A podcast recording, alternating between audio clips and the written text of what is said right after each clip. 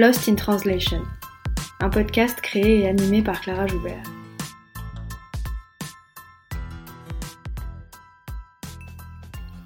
Lost in Translation, c'est un podcast sur la traduction et l'interprétation pour que celles et ceux qui parlent toujours avec les mots des autres puissent s'exprimer avec les leurs. Lost in Translation, c'est un film de Sofia Coppola, sorti en 2003, dans lequel deux personnages, interprétés par Bill Murray et Scarlett Johansson, sont perdus à Tokyo au milieu d'une culture qu'ils ne comprennent pas. C'est un film sur le désarroi, sur le malaise. Le déphasage des personnages est à la fois spatio-temporel, culturel et linguistique. Lost in Translation, c'est aussi une expression anglophone qui dit les écueils de la traduction en désignant ce qui y disparaît. Des mots, des phrases qui perdent de leur subtilité ou de leur signification quand ils sont traduits d'une langue à l'autre. On parle effectivement beaucoup de la traduction pour en pointer les faiblesses, les difficultés et les ratés. Une traduction est toujours conçue comme moins bonne que l'original. Elle ne peut être autre chose qu'une pâle copie, une reproduction au rabais, quand elle ne trahit pas tout simplement le texte. On considère que l'interprète doit s'effacer à tout prix et donner l'illusion de la transparence et de la neutralité. Ici, dans Lost in Translation, j'invite des interprètes, des traducteurs, des traductrices, mais aussi des chercheurs et des chercheuses dans ce domaine pour parler de leur métier, de ses enjeux, mais aussi de leur rapport à la langue et au langage, et pour en finir avec cette invisibilité. Je reçois aujourd'hui Olivier Cadio, écrivain et traducteur. Bonjour Olivier. Bonjour. Merci beaucoup d'avoir accepté mon invitation. Est-ce que vous pouvez commencer par nous parler de vous, de votre parcours et puis comment vous en êtes arrivé à la traduction? Euh, Comment je suis arrivé à la traduction? Je vais vous répondre à la deuxième question. Euh, je ne me sentais pas du tout légitime au départ. C'est-à-dire, au départ, je ne suis pas particulièrement fort en langue. Et euh, j'avais des amis, enfin, surtout quand j'ai commencé à, faire de la poésie, j'avais des amis autour de moi, comme, je sais pas, Pierre Alféry, euh, Dominique Fourcade, Jacques Roubaud, des gens qui étaient vraiment, qui traduisaient surtout la poésie américaine, et anglaise un peu, et, qui étaient vraiment admirablement forts donc je me sentais pas du tout avec cette capacité-là. Voilà. Et puis, euh, dans les milieux des années 90, euh, un ami qui s'appelle Frédéric Boyer, qui dirige maintenant les éditions Paul, euh, et qui avant travaillait chez Bayard, a eu l'idée brillante de finalement retraduire l'intégralité de la Bible en confiant à chacun des livres à un, écrivain ou une écrivaine et un, exégète. C'est-à-dire de faire un couple sur un texte euh, sur de longues années. C'était vraiment un, pari. Ça n'avait jamais été fait de manière aussi. Euh, bien sûr que travailler en collaboration, ça existe, c'est pas nouveau.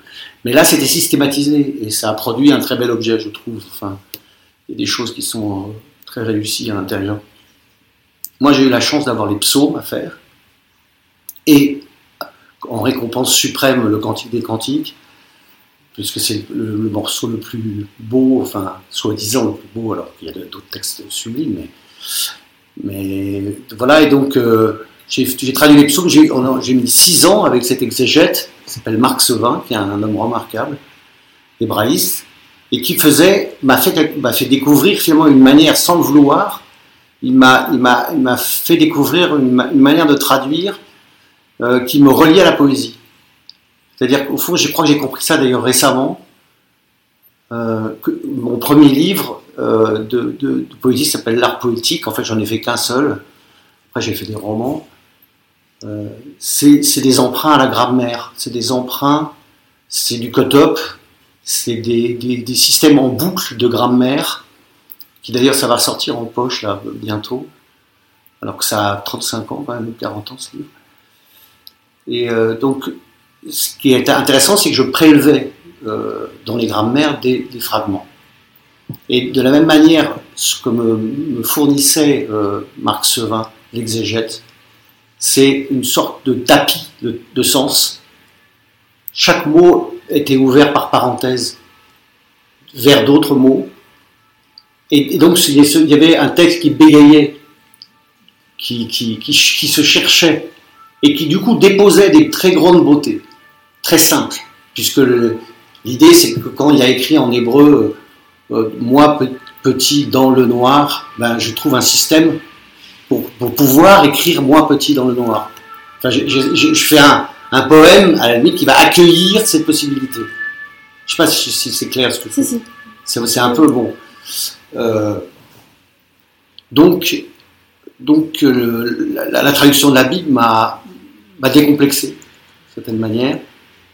Et parallèlement à ça, je travaillais comme, avec, comme, beaucoup pour le théâtre avec Ludovic Lagarde, le metteur en scène qui m'a demandé, qui m'a commandé des traductions, les, premières traductions, un, Platonov, une version, euh, version courte de Platonov, bien sûr, dans les années 90, et puis des Gertrude Stein pour, pour le Festival d'Avignon, euh, Yes is a very, young man, euh, Oui dit le très jeune homme, et puis on a traduit aussi un peu plus tard, j'ai traduit pour lui La fée électrique,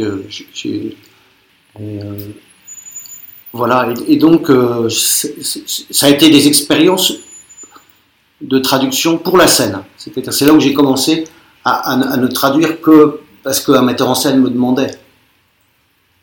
Euh, voilà. donc un metteur en scène me demandait, donc je faisais, une version souvent. Euh, enfin, le metteur en scène faisait une, adaptation et moi, je traduisais ce qu'il y avait à traduire.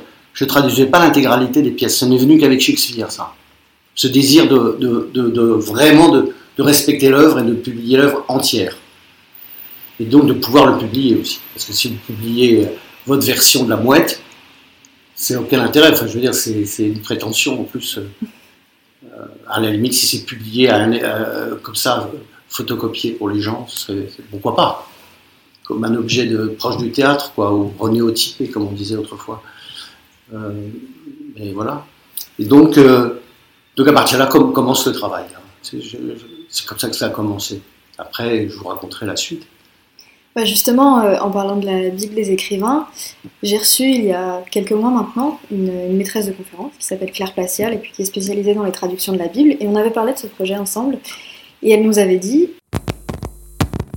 Mais l'idée, le pari, c'est vraiment d'avoir un, texte qui euh, joue de l'inventivité et joue de l'actualité de la littérature française pour essayer de confronter ce texte très ancien et tellement rebattu, tellement euh, médité par des générations, euh, pour voir comment on pouvait lui faire dire des choses nouvelles.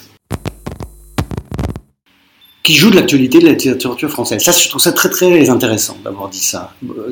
J'arrête le podcast, j'appuie sur le bouton. Ça, c'est vraiment remarquable, oui. Ça raconte, ça raconte exactement ça, le paradoxe, puisque c'est la, traduction c'est tout un système de paradoxes, qu'on va surtout pas essayer de déplier, parce que c'est un travail qui est idiot, ça devient très rhétorique. Dès qu'on commence à parler de la traduction, on va de l'autre vers l'un, vers le machin, on fait du Heidegger euh, fastoche, enfin à mon, goût, ou quelque chose de poétique, de, quelque chose de, trop humain, la le transfert d'humanité. Il y a quelque chose qui est un peu écœurant même dans la traduction, il y a, trop d'amour. Mais euh, d'un certain point de vue, quand je traduis, je ne me comporte pas comme auteur, c'est-à-dire je ne suis pas là pour en rajouter euh, une couche, ce que les gens ne comprennent pas et d'ailleurs ont très mal compris pour la Bible. La plupart des gens se sont dit si c'est des écrivains, c'est qu'ils vont écrire, ils vont en rajouter. Alors que ce que les gens ne savent peut-être pas, c'est que un des privilèges d'être écrivain, c'est de pouvoir, non pas, de pouvoir ne pas écrire. C'est-à-dire justement s'autoriser à garder moi petit dans le noir, je disais.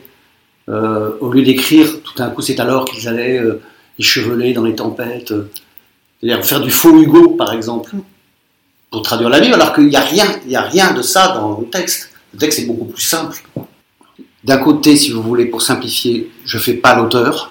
C'est ça que je voulais dire. Je ne je, fais pas de, rewriting à ma, à ma, à ma même si je me sers de ce que je sais faire, ce qui est tout, tout à fait différent.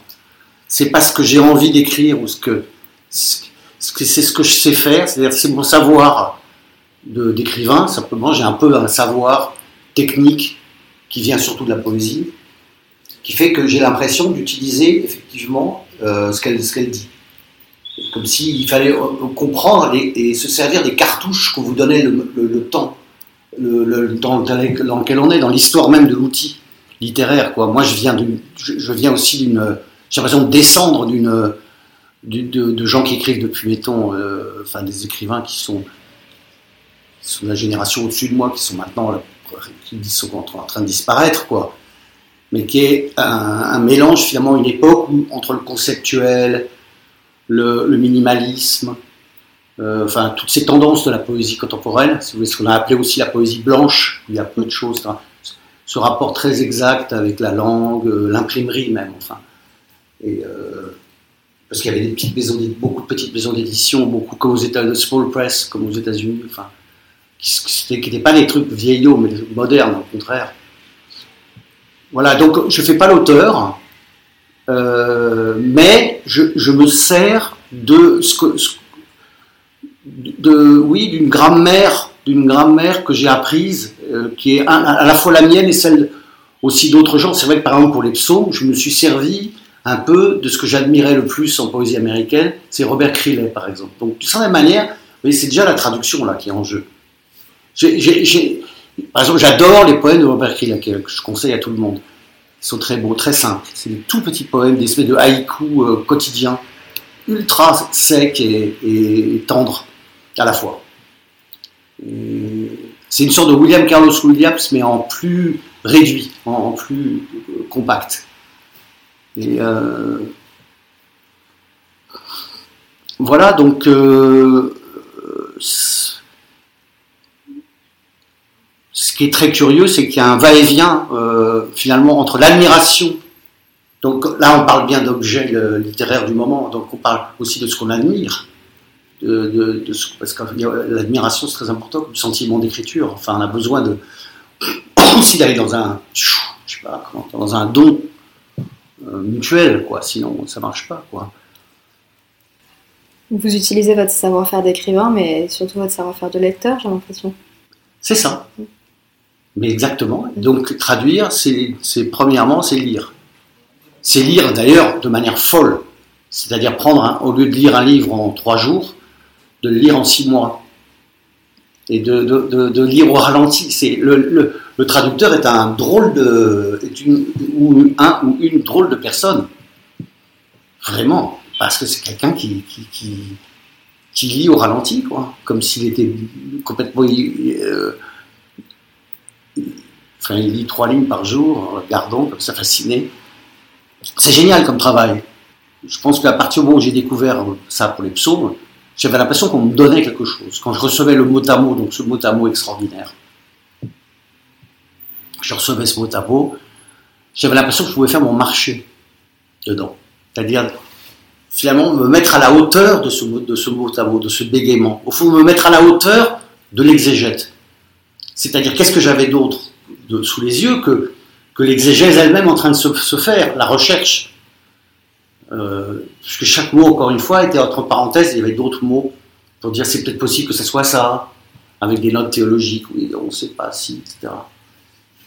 Donc qu'est-ce qu'on dit? On va dire parole, discours, langue, je dis n'importe quoi. Enfin, comment on va traduire euh, kévod, par exemple, un mot sublime qui veut dire à la fois l'éclat, la, la, la, montagne, la gloire militaire, l'éclat au sens euh, l'éclat lumineux, tout simplement, quoi. Donc, et euh, voilà, donc pouvoir, pouvoir à ce moment-là sélectionner à l'intérieur de ce flot de pensée des arrêts, c'est-à-dire un poème, c'est quelque chose qui s'arrête, qui bloque, comme, une formule en, prose, ça revient au même. Ça, vient euh, visser quelque chose. C'est ça qui est merveilleux dans l'écriture, je trouve. Quand, ça vient sceller. La, littérature, c'est sceller, enfin la poésie surtout, sur la page, quoi. Alors vous traduisez, vous nous l'avez dit, vous avez retraduit Shakespeare, euh, des traductions commandées par euh, Ostermeyer pour la Comédie Française, La Nuit des Rois, puis Le Roi Lear, au mois de septembre. Euh, est-ce que justement le fait de traduire pour la mise en scène et pour le théâtre, ça change quelque chose quand on traduit? Plutôt que de traduire euh, strictement pour être lu? Euh, Moi je cherche évidemment les deux. Je cherche à ce que ça, ça, ça, ça fasse du son sur la page. Mais de toute façon, c'est mon problème, comme on dit, puisque c'est exactement comment j'écris aussi en prose, enfin quand je fais des romans je, tâche que, que les pages soient parlantes. Enfin, pas toutes. C'est pas possible qu'elles soient toutes parlantes. Mais il faut qu'il y en ait qui sautent à l'œil. Euh, et, quand ça vient pas, alors quand ça vient pas la poésie, c'est du dispositif du blanc, parce que du blanc surgit plus facilement de de la parole que, d'un bloc de prose où on a plus de mal à entendre, puisqu'on est, est dans une masse, on est face à un mur noir. Tandis que là, on est face à un mur blanc avec des, phrases qui nous arrivent, qui nous sautent un peu plus à la gueule. Quoi. Ce que je voulais dire aussi, c'est que je fais ça en général pour un metteur en scène, donc c'est une commande pour le théâtre, et euh, je dédie totalement le travail euh, au son. Je ne pense pas à la page. D'ailleurs, très vite, le, ça va vous paraître fétichiste aussi, mais très vite, le, travail que moi je fais typographiquement, qui est assez joli parce que j'aime ça, et que la traduction tout d'un coup en PDF, est, elle, est, presque littéraire. Après, elle, elle, va passer dans les mains du théâtre, c'est-à-dire devenir des gros trucs en plastique euh, avec des boudins noirs sur transparent, avec écrit en énorme, encore 13, euh, avec une typo très laide, comme un scénario, quoi. Et d'un coup, là, là vraiment, c'est tout bête, mais l'objet, il est vraiment passé de l'autre côté, là. Il est, du côté du, théâtre, quoi. Et euh, en fait, ce qui s'est passé, c'est que pour Shakespeare, ce qui se passait avant, parce que quand je traduisais pour Ostermeyer, avant de me, traduire, me demander des Shakespeare, il m'a demandé de faire un Ibsen et de faire la mouette, de faire un Tchekhov. Et je ne parle pas russe ni norvégien, donc j'ai dû travailler à partir d'une version allemande, à partir de, laquelle Ostermeyer a monté en Hollande les mêmes pièces. Donc je prenais la succession de l'histoire et je traduisais de l'allemand tout en me, fiant et m'aidant beaucoup de la traduction magnifique de Vitesse, qui est très exacte. Donc, euh, qui manque peut-être euh, un peu d'humour. De, je pense que j'amène, un certain niveau d'ironie, enfin, on va dire, quelque chose qui permet d'être à la fois tendre et, drôle, et, comme vous l'avez dit, cru, euh, cru et cuit, et très cuit aussi. Donc, de, finalement, c'est un réglage d'une crado, quoi. C'est comme un moteur. Il faut qu'il sonne bien, il faut que ça soit très. C'est comme l'horlogerie, c'est magnifique. Après, donc, ce qui se passe, c'est que comme il me demande ces deux choses, il me commande un premier Shakespeare, La Nuit des Rois. Et ce qui est très intéressant, c'est qu'il m'envoie aussi la traduction allemande qu'il a. Et moi, je commence avec l'allemand. Et d'un coup, je me dis, mais c'est absurde, je, parle anglais, je, euh, je, suis capable de le traduire en anglais. Donc, je, me mets avec quelqu'un qui s'appelle Sophie qui, qui, a co-traduit, enfin, au sens où elle n'a pas traduit, elle a, elle, elle vraiment fait l'exégète extraordinaire du, texte. Et on travaillait chacun sur une édition savante différente pour avoir un peu les mêmes, ce qui est encore génial, pas tout à fait les mêmes points de vue. Comme sur la Bible d'ailleurs, toute interprétation ce qui est incroyable. Tu es fou. On peut voir comment va le monde sans yeux. Écoute avec tes oreilles. Vois là-bas comment ce juge maltraite ce petit voleur. Écoute ça. Un mot à l'oreille. Change-les de place et hop. Dans quelle main? Où est le juge? Où est le voleur? Tu as déjà vu un chien de ferme s'attaquer à un mendiant et l'individu courir pour échapper au molosse? C'est là où tu auras une image juste de l'autorité. Un chien qui fait la loi quand on lui donne le pouvoir. Hé, toi, l'huissier, retiens ta main sanglante. Tu fouettes cette prostituée. Pourquoi? C'est à toi de montrer le dos. Tu crèves d'envie de faire avec elle ce pourquoi tu la fouettes. Un usurier fait pendre un tricheur. On voit la moindre faute sous un habit en lambeaux, mais les belles robes et les manteaux de fourrure dissimulent tout. Si ton péché est en or massif, le glaive de la justice s'y brise sans blesser. Si tu l'habilles en chiffon, un pygmée te transperce d'un coup d'épingle. Personne n'est coupable, personne. Je dis personne. Je m'en porte garant. Je te lègue cette idée, mon ami, moi qui ai le pouvoir de faire taire le juge. Prends des yeux de verre et fais semblant de voir ce que tu ne vois pas, comme les politiciens. Le roi lire, acte 4, 6. Et alors, vous nous avez parlé de, prose et de vers tout à l'heure.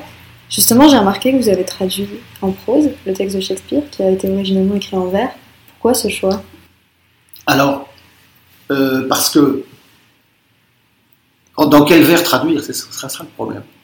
Et je, pense que, justement, pour faire toujours référence à cette phrase remarquable, dans l'outillage de la poésie contemporaine, il n'y a pas de vers français capable d'accueillir le vers anglais.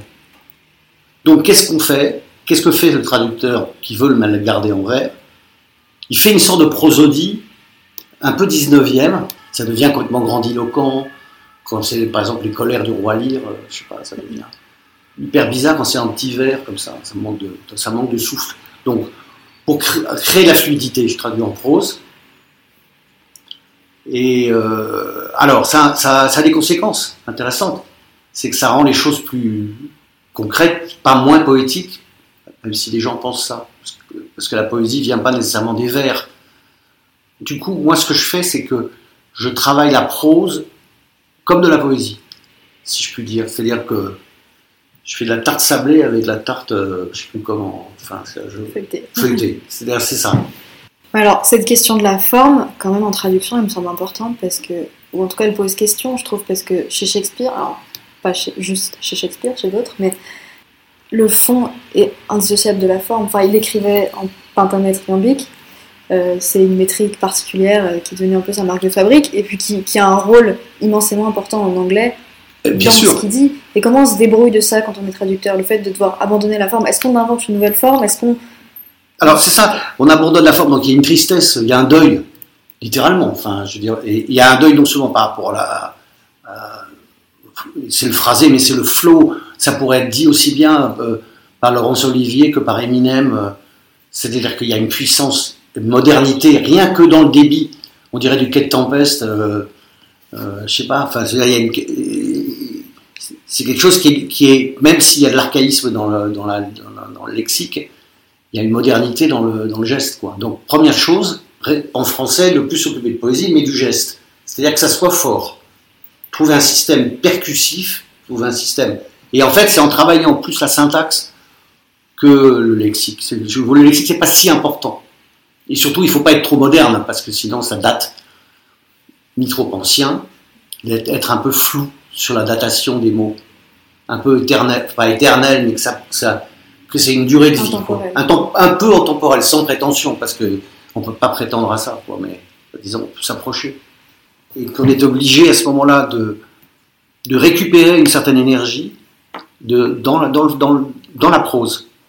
Donc, ce qui va jouer, c'est la syntaxe et la ponctuation.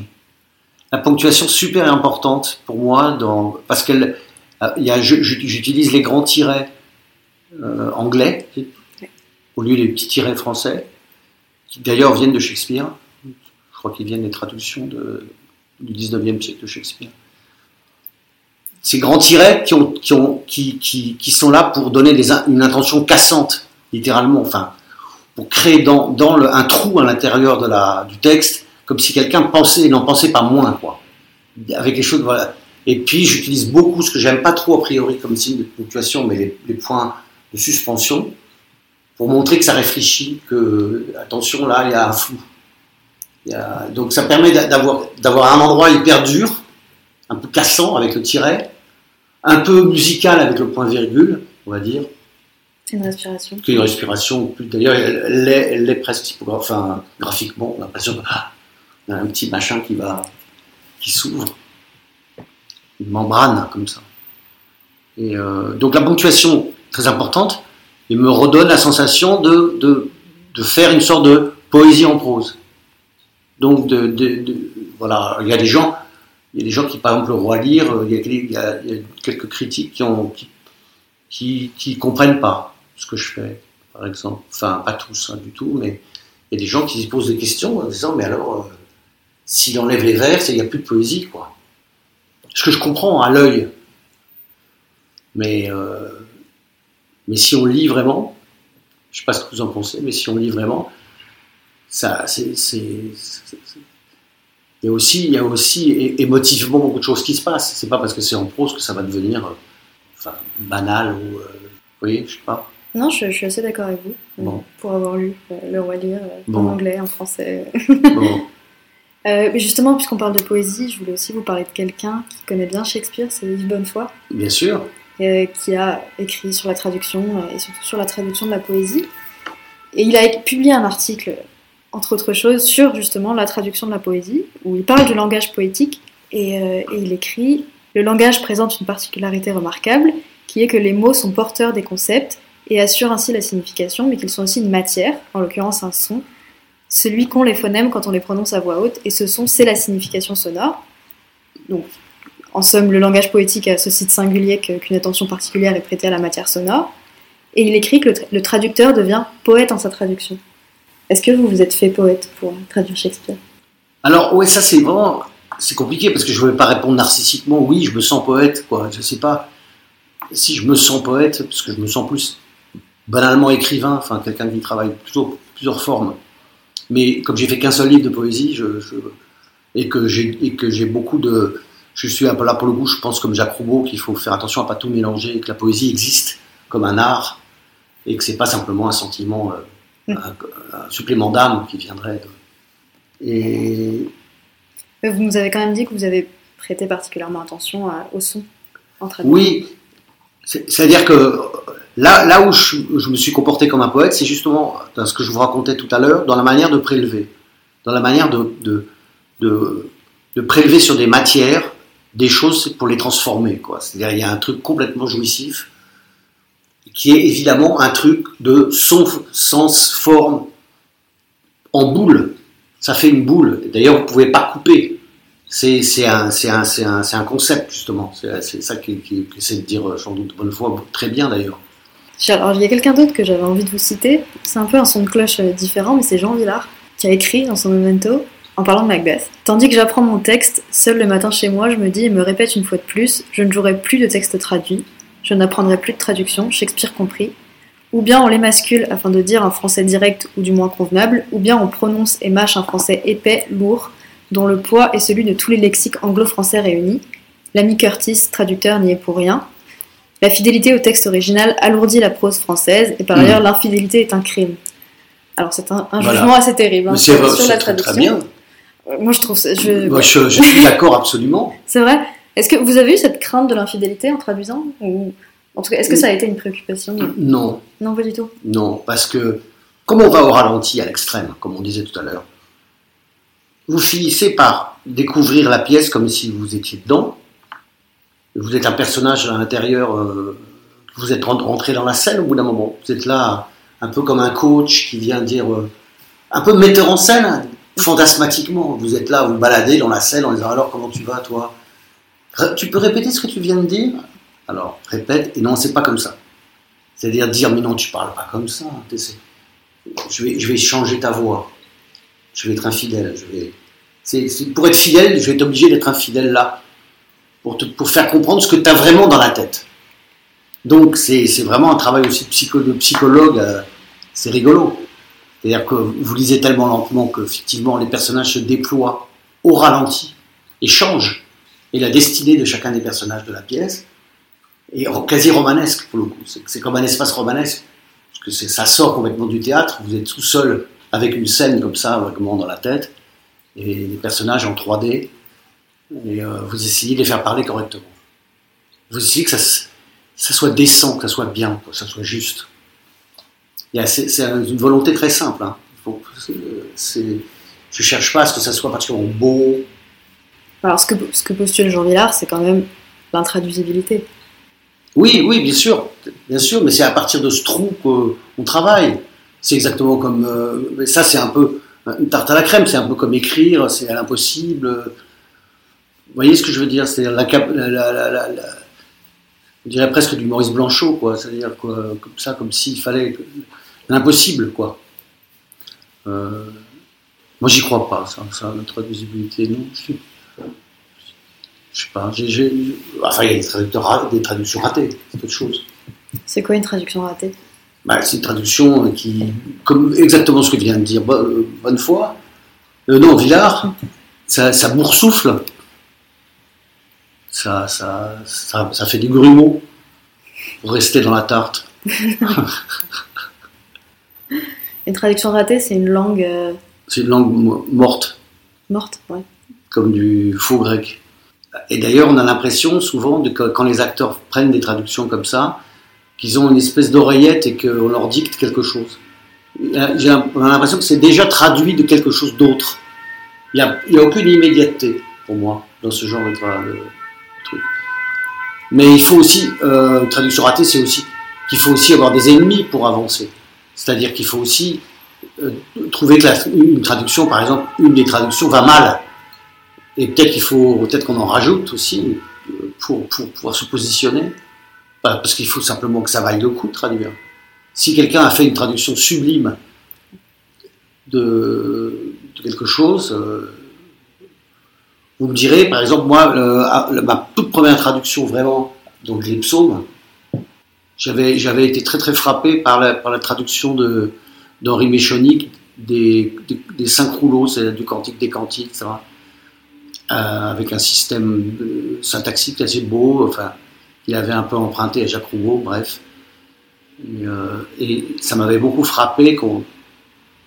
Alors c'est intéressant ce que vous avez dit sur l'immédiateté.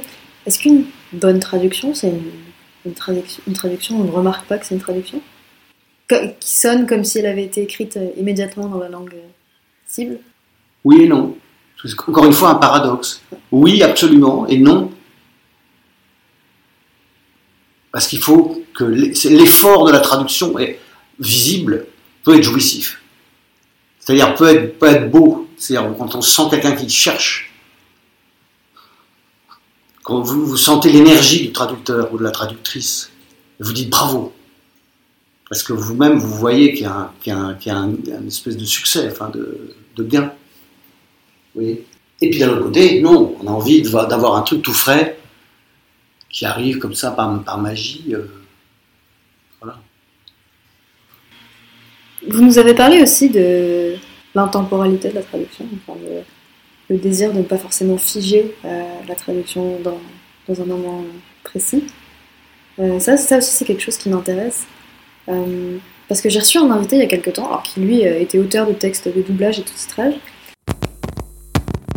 et moi, j'aime bien dire que on peut dire que le, si on prend la VO, c'est une goutte d'eau, et que la traduction, c'est un peu le soleil, les rayons solaires par réfraction qui passent dans la goutte d'eau, ça fait un arc-en-ciel en fait. Et ça fait foisonner en fait le, le, le tout ce que porte la VO, bah, ça le rechante, ça, le ça, ça, ça résonne ailleurs.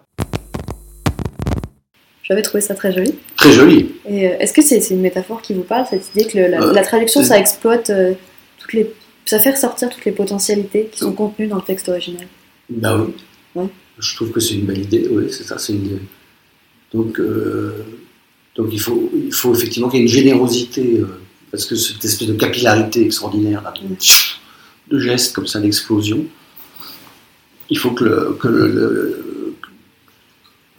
que le, texte traduit soit suffisamment euh, accueillant du texte, du texte, du texte source, qu'il puisse vraiment, vraiment. Encore une fois, c'est l'effort du traducteur, quoi. C'est très beau. J'aime bien ce, ce, ce, ce côté euh, s'occuper du, texte d'un autre. Si c'est assez, euh, pour un auteur, c'est un privilège aussi de s'occuper de. Euh, là, j'ai traduit le songe d'humilité pour euh, pour 2024, un projet en 2024. Et euh, ça, j'ai traduit aussi Richard III aussi pour euh, Mathias Langhoff et Martial Di Fonzobo. Et je vais publier aussi, je crois, le songe. Le songe, c'est plutôt un cauchemar. J'ai beaucoup, eu beaucoup de mal. Sauf les, les, moments avec les artisans qui sont célèbres et qui sont drôles. Euh, les histoires d'amour entre les quatre, là, sont insupportables c'est vraiment Friends, quoi, où euh, ça va pas du tout, quoi. Il faut, il faut. Alors, c'était un cauchemar relationnel. Ils n'arrêtent pas de s'engueuler et de s'inverser avec des filtres d'amour absurdes. Alors que, ouais.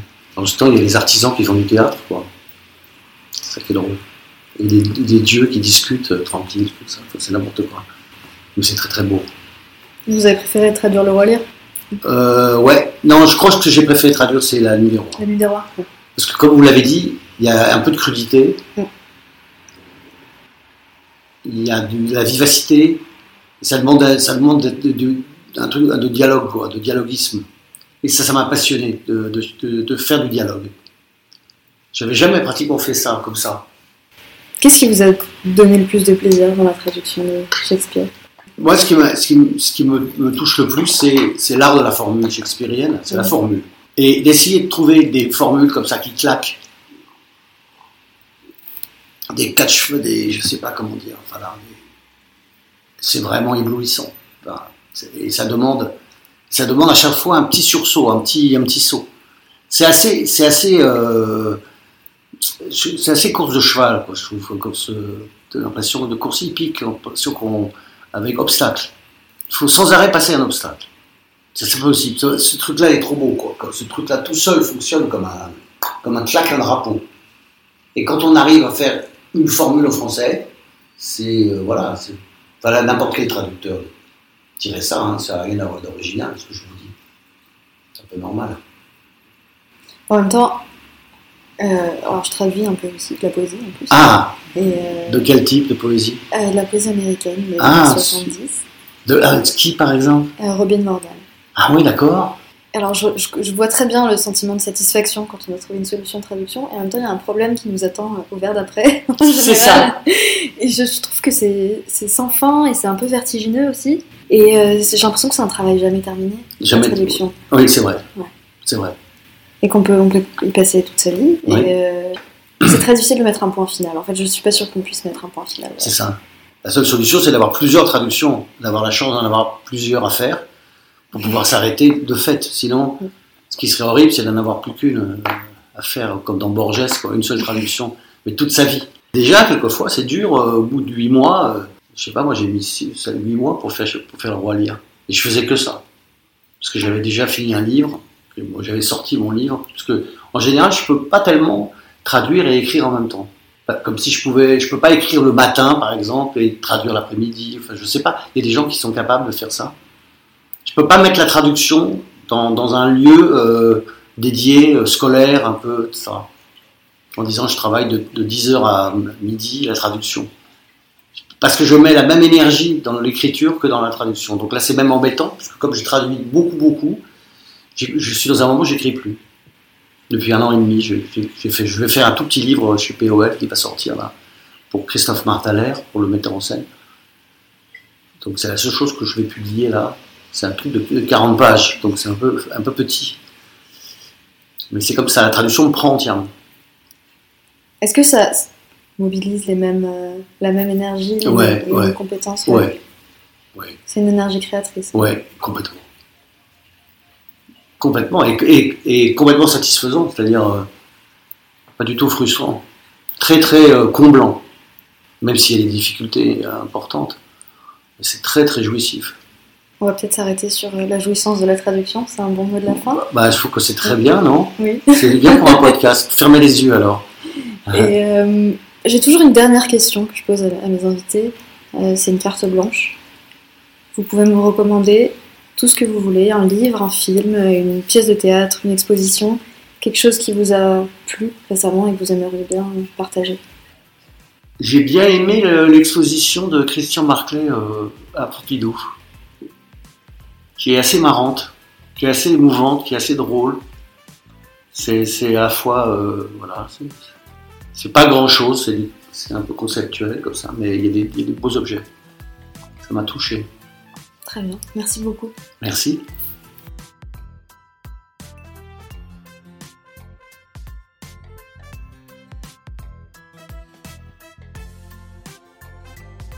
Vous pouvez lire les traductions de La Nuit des Rois et du Roi Lire d'Olivier Cadio aux éditions POL. Le Roi Lire est mis en scène à la Comédie Française par Thomas Ostermeyer jusqu'au 26 février 2023. La Bible des écrivains a été publiée en 2001, puis rééditée en 2018. Une nouvelle édition paraîtra en février 2023 et sera accompagnée d'un CD audio donnant à entendre des extraits de la Bible, intégralement lus par Noam Morgenstern de la Comédie Française. Christian Marclay est exposé au Centre Pompidou jusqu'au 27 février 2023. C'est la fin de cet épisode, j'espère qu'il vous aura plu. Si vous avez une question ou un commentaire ou envie de participer au podcast, vous pouvez m'envoyer un mail à l'adresse lostintranslation.lepodcast.gmail.com. Je vous souhaite une très belle année 2023 et vous dis à bientôt pour un nouvel épisode.